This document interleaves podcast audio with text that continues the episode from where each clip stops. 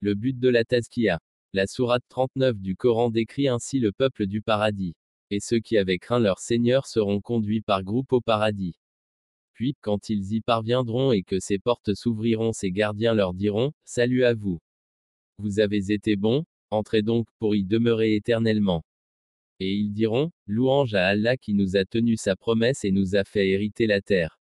Nous allons nous installer dans le paradis là où nous voulons. La récompense de ceux qui font le bien est excellente.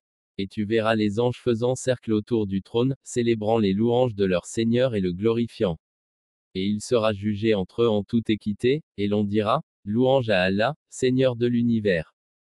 39, de 73 à 75.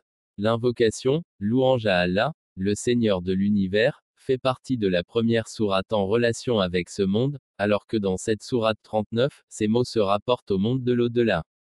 Cela montre que ce que l'on attend vraiment de l'être humain, c'est qu'il mène une vie de rappel et de glorification de Dieu.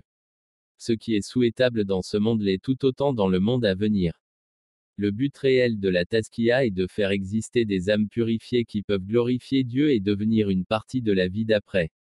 L'une des tâches assignées à l'homme dans ce monde actuel était de faire exister la civilisation, cette tâche fut accomplie par l'homme à très grande échelle. Ce voyage de civilisation a commencé à partir de l'âge de pierre et a été emmené vers les hauteurs de l'ère électronique. Il a pris un élan énorme avec la découverte des lois de la nature. Mais en réalité, ce qui s'est passé, c'est qu'un bien a été mêlé à un mal.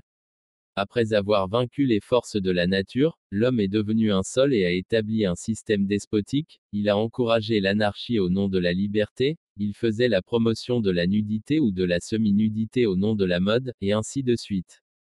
C'est pourquoi, au jour du jugement, Dieu sélectionnera les justes qui auront la possibilité d'établir une civilisation divine.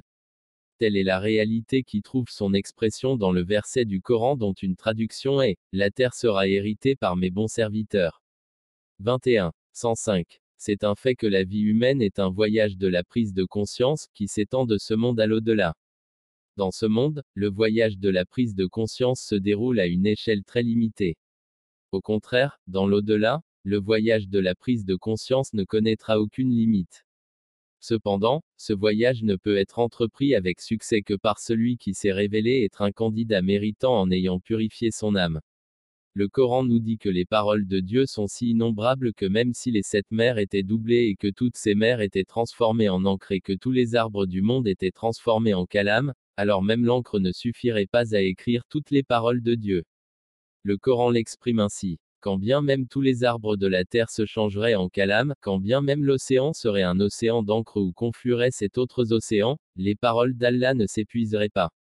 31. 27. Ce n'est pas simplement une déclaration mais un ordre de Dieu Tout-Puissant à suivre par les croyants.